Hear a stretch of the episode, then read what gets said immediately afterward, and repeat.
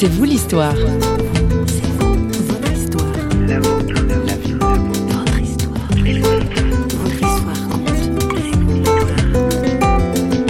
Pour moi, c'est c'est clairement faire confiance à Dieu, à, à la vie, en sachant que voilà, certaines années sont plus dures que d'autres, mais que finalement la, la vie aura toujours le dessus.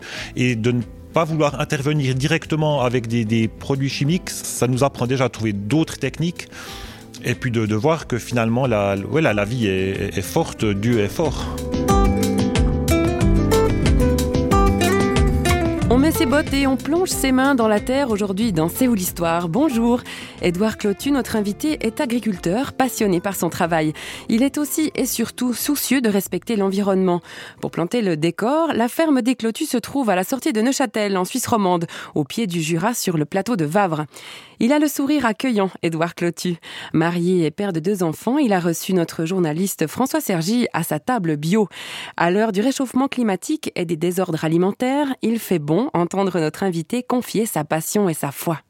Voilà, je suis à la ferme d'Édouard euh, Clotu, Édouard et Isabelle Clotu. Édouard, bonjour. Bonjour. C'est la ferme familiale. Oui, c'est ça. Donc cette ferme a été construite ici à Vavre par mon père dans les années 70.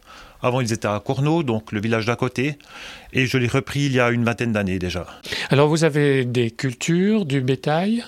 J'ai des, des vaches mères, donc pour la production de viande, des chèvres, des moutons et des grandes cultures, euh, principalement des céréales et du soja. Combien de- d'hectares? Alors la ferme fait 27 hectares, euh, dont une vingtaine d'hectares de, de terres assolées, donc de, de cultures et de prairies temporaires, et 7 hectares environ de prairies et pâturages permanents. Alors là, nous sommes près du box des chèvres. Pourquoi des chèvres? Alors c'est principalement pour entretenir des, des pâturages maigres qui sont sur la, la côte forestière, euh, ici tout près de la ferme. Qu'est-ce qu'on entend par pâturage maigre? Alors c'est en fait des pâturages où il y a très peu de terre, c'est c'est un sol très rocheux, Ouais. ça fait qu'il y a une flore très particulière qui se développe et ensuite une faune aussi euh, assez particulière et assez rare en fait qu'on cherche à protéger. Et ces zones qui sont pas très intéressantes à exploiter au niveau économique sont de plus en plus abandonnées. Le problème si elles sont abandonnées, la forêt avance et recouvre tout et du coup Oui. on perd toute cette biodiversité, notamment au niveau des insectes, des orchidées qui poussent euh, abondamment dans ces, dans ces pâturages. Et les chèvres sont employées en fait pour garder ces zones ouvertes, pour manger les repousses d'arbres, les buissons qui pourraient y pousser. on pressent, ensoleiller. on pressent chez vous, Édouard, un souci de la protection de l'environnement. C'est les deux piliers de l'exploitation pour moi. Il y a la production agricole, la production de, de denrées alimentaires de haute qualité et la protection, la gestion de l'environnement Oui. par l'agriculture aussi, notamment avec la, la pâture du bétail. Et vous êtes passé en 1998, euh, 98, euh, au bio, à la culture bio. Pourquoi ce, ce passage au bio? Il y a différentes raisons. Pour moi, ma motivation principale était quand même la protection de l'environnement. D'utiliser des produits chimiques euh, très toxiques, d'utiliser des engrais chimiques, ça ne m'a jamais plu. L'agriculture bio, on travaille beaucoup plus avec la nature Oui. et pas du tout euh, contre elle. On, essaie d'utiliser, par exemple, de cultiver les plantes, euh, des plantes associées que de faire des monocultures. Dans les cultures, il y a d'autres plantes qu'on peut appeler euh, mauvaises herbes, mais qui sont pas si mauvaises que ça, qui poussent aussi. Et du coup, ça fait aussi de la nourriture pour les limaces qui vont parfois même les préférer aux plantes cultivées. Donc il y a un autre équilibre qui s'établit et franchement des problèmes de maladies ou de parasites dans les cultures, j'en ai vraiment peu. On, fait des rotations équilibrées avec euh, beaucoup d'espèces cultivées. Il y a aussi presque toujours des animaux qui entrent dans le système. C'est une agriculture variée et que je trouve beaucoup plus intéressante.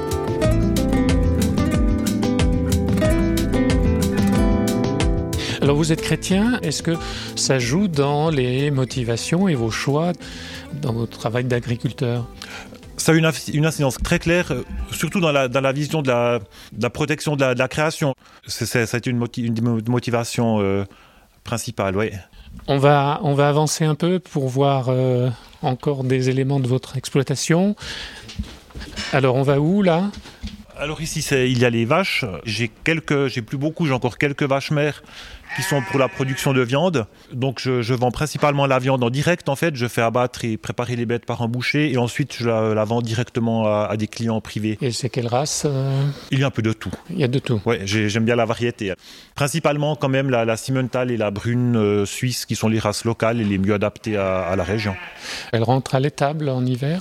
Alors l'hiver, elles, elles- elles sont à l'étable, elles peuvent sortir derrière sur une place qui est toujours accessible où elles sont vraiment totalement à l'extérieur. C'est très étonnant de les voir des fois en plein hiver, en pleine tempête de neige, et puis elles sont tranquillement dehors à ruminer alors qu'elles ah. pourraient rentrer sans problème si elles voulaient. On voit qu'elles ont aussi besoin de, sortir régulièrement. Les, animaux ne mangent que du foin l'hiver et de l'herbe l'été. Donc vous produisez moins, mais de meilleure qualité. Absolument, oui. C'est ça, l'objectif aussi. Absolument. Mais j'aurais envie de dire que dans l'idéal, le consommateur devrait aussi en manger moins, mais de la viande de bonne qualité. Il paraît qu'il y a du transgénique dans nos assiettes, de l'uranium dans nos cornflakes, des antibiotiques dans nos steaks, mais apparemment tout va bien. Il paraît qu'il y a du cyanure dans nos cigarettes, des stéroïdes dans nos athlètes de l'amiante dans nos salles des fêtes, mais apparemment tout va bien. Est-ce que c'est ça être patriotique? Est-ce que c'est ça vos progrès scientifiques? Voici le message d'un fils pharmaceutique qui sait maintenant qu'on le prend pour un con.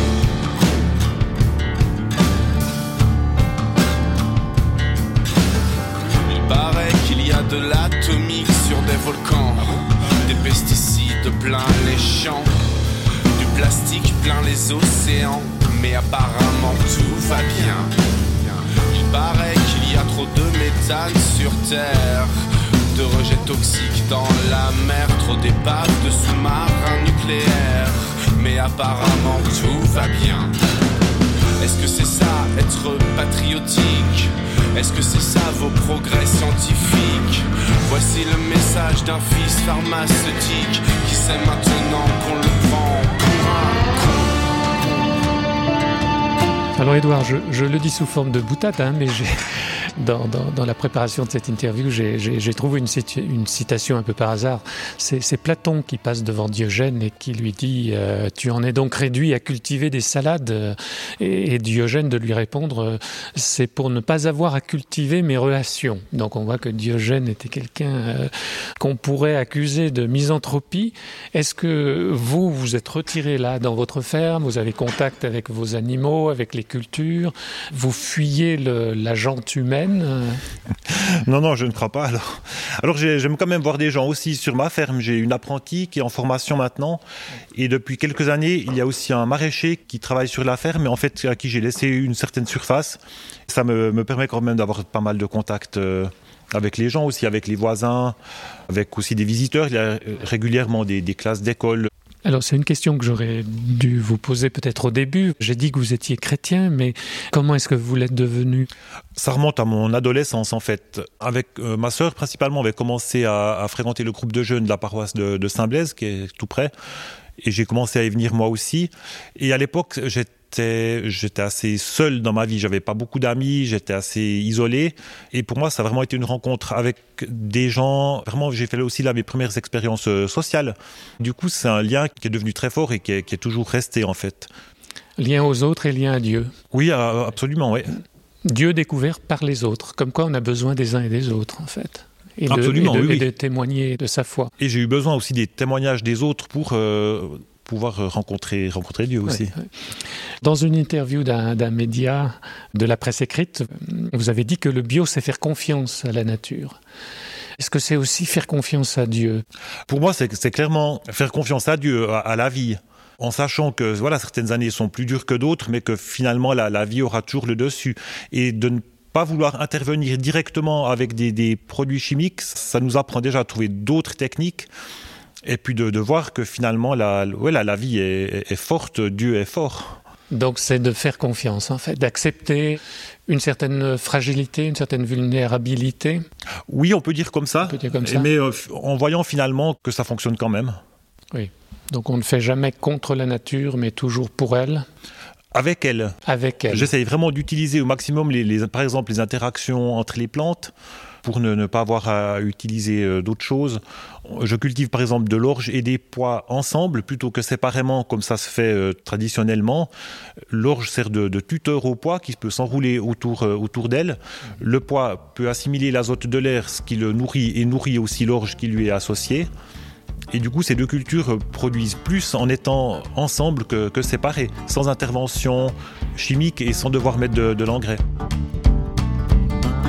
On voit quelques oiseaux encore, mais grosso modo, ça ne se fait plus. Tout ce chantier multicolore, au fond, ça salissait la rue.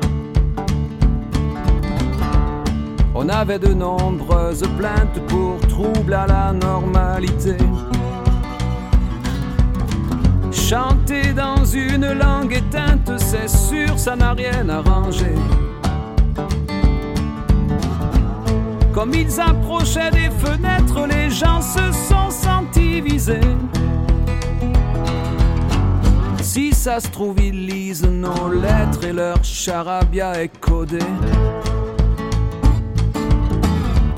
Il a fallu qu'on se décide face à cette conspiration. On a voté le génocide par précaution.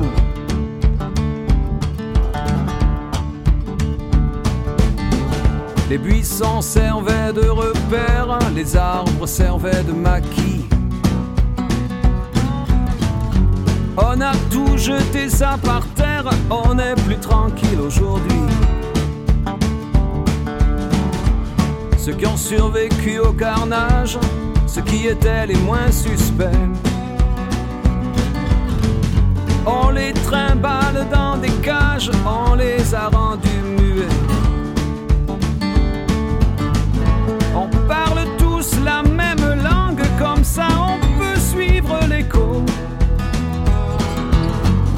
La même voix qui rabâche sur la même chaîne d'infos. Pour les amoureux du folklore, loin dans quelques quartiers perdus. On voit quelques oiseaux encore, grosso modo, ça ne se fait plus. Si je comprends bien, Edouard Clotu, vous vivez en bonne intelligence avec la nature. Vous ne laissez pas les choses euh, aller à volo comme ça, vous intervenez, mais un minimum est en harmonie avec la nature, c'est ça? Absolument, oui, c'est vraiment ça que je, que je vise. Ouais. Alors 2015, c'est l'année à la fin de 2015, la conférence internationale sur le climat. Vous êtes, vous, euh, optimiste ou pessimiste? Alors, euh, de toute façon, ouais, j'essaie d'être optimiste. J'ai l'impression que ça ne sert à rien d'être pessimiste et de se dire que de toute façon... Euh, tout ce qu'on fait, c'est pour rien. Moi, j'essaie clairement de faire du, du, mieux que je peux dans ma situation. Localement, à votre niveau. Ouais. Absolument. En production bio, je, je pense qu'au niveau, pour l'agriculture, c'est quand même ce qu'on peut faire de mieux au niveau du climat, de ne pas utiliser, par exemple, les engrais chimiques qui exigent pour leur fabrication beaucoup de, de combustible. Ouais, c'est essayer d'intervenir euh, finalement le moins possible. C'est quand même, euh, ouais, j'essaie d'utiliser vraiment le moins possible d'énergie fossile. Après, bon, pour les tracteurs, on en utilise euh, quand même, c'est sûr. Je ne travaille pas avec, des, avec la traction animale. Ouais, vraiment, j'essaie de faire le, du mieux que je peux dans ma, dans ma situation. Il y a une association neuchâteloise qui s'appelle Rage de Verre, qui promeut une, une agriculture euh, de proximité. Euh, question rage, qu'est-ce qui vous fait enrager? Les déchets qu'on trouve partout au bord des champs et que les gens abandonnent ou jettent depuis leur voiture, ça, ça me fait enrager, oui. Même en Suisse, on jette les choses. Ah oui, oui, oui ça, ça existe. Et plus positivement, qu'est-ce qui anime votre espérance Qu'est-ce qui motive euh, votre espérance? Alors pour moi, c'est de continuer à faire mon métier en, produisant des denrées alimentaires. Euh, On aura toujours besoin de manger, donc euh, ça, je suis toujours très motivé à, à produire. Et ça marche bien, en fait Alors ça, ça fonctionne, ouais. Donc j'arrive toujours à... Les cultures donnent toujours bien, malgré maintenant bientôt 20 ans de production bio. Les, les rendements continuent à être euh, stables. Et l'entretien de l'environnement, la, la gestion un peu de la, de la nature, ça je, je continue aussi, ça. je suis toujours très motivé pour ça. Toujours battant, toujours engagé. Merci beaucoup Edouard. Au revoir. Bonne journée, au revoir. Si nous voulons durer et faire durer le temps de vie de notre planète bleue, il est urgent de mieux manger et de respecter la nature. Et aussi, et pourquoi pas, de se poser des questions à haute teneur spirituelle. Merci à Édouard Clotu de nous avoir reçus aujourd'hui. Quant à moi, il est temps de remiser mes bottes. Je vous retrouve tout soudain dans C'est vous l'histoire, une émission signée Radio Réveil. Et si vous ne connaissez pas encore notre site web, eh tapez www.parole.fm. Bye bye